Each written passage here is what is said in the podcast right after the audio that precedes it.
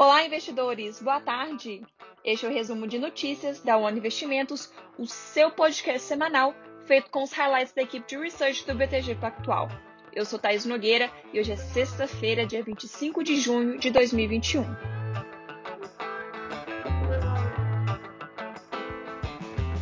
Na agenda de indicadores dessa semana, o Banco Central divulgou o relatório trimestral de inflação, no qual destaca que a inflação de curto prazo se manteve pressionada e que a taxa em 12 meses até agosto deve chegar a 8,5%. O Banco Central também revisou o PIB para esse ano, de 3,6% para 4,6%. Notícia boa. Já em relação aos juros, a ata da última reunião do Copom, que elevou a taxa Selic para 4,25% ao ano na semana passada, foi divulgada finalmente essa semana. Nesse documento, o Banco Central comunicou que o Copom entendeu que a melhor estratégia seria a manutenção do atual ritmo de redução de estímulos e ainda destacou a possibilidade de ajuste mais tempestivo na próxima reunião. No noticiário corporativo, tivemos a aprovação do texto base da MP da Eletrobras pela Câmara, que segue agora para a sanção presidencial.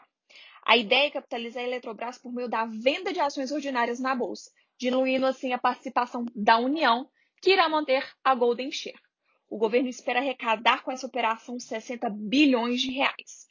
A privatização da Eletrobras ajudará o governo a resolver reajuste de energia no próximo ano, segundo a Folha. E a conta de luz poderá ter um aumento de até 20% no próximo mês.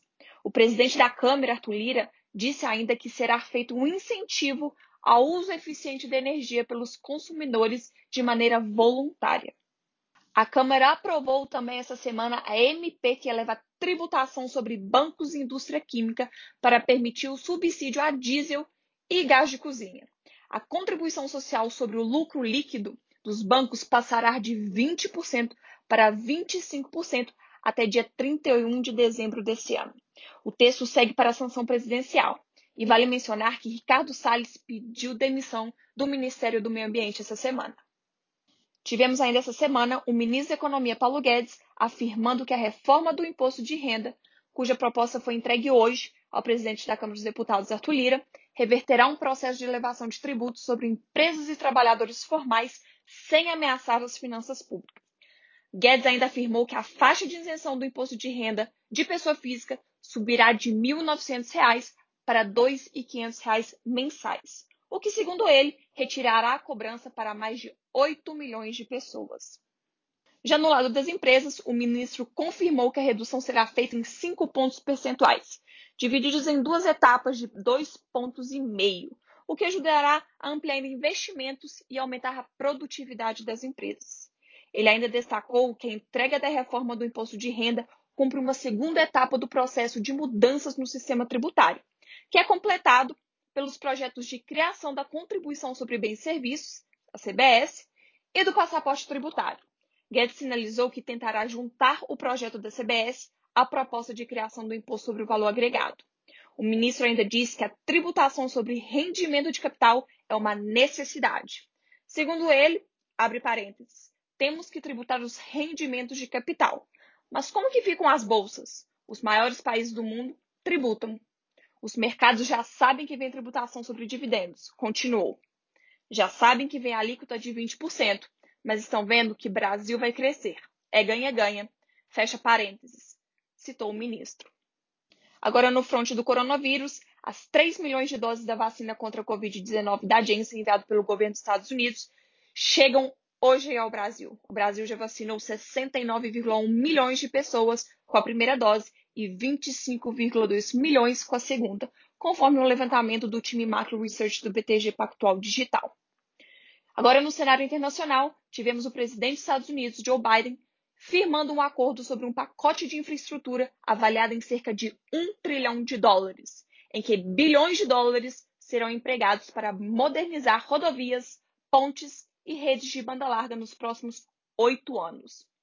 E o acordo com um grupo de senadores democratas e republicanos fica aquém do plano de gastos em infraestrutura de 2,3 trilhões de dólares anunciado por Biden em março e não abrange 1,8 trilhão de dólares em gastos com uma rede de proteção social que o presidente americano propôs em abril.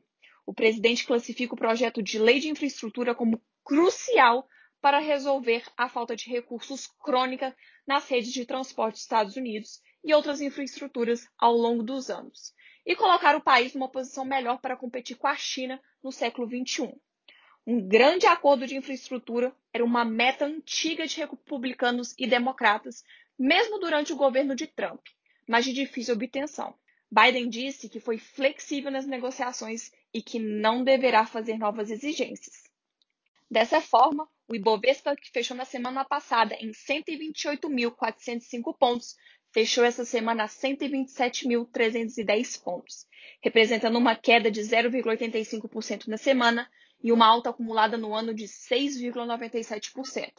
Já o dólar, que fechou na semana passada cotado a R$ 5,069, fechou essa semana em R$ 4,93, representando uma queda de 2,65% na semana e uma queda acumulada no ano de 5,08%. Gostaria de reforçar que toda a equipe da One Investimentos está à disposição para te ajudar. Assim, conte comigo, conte com o seu assessor muito obrigada e um ótimo final de semana.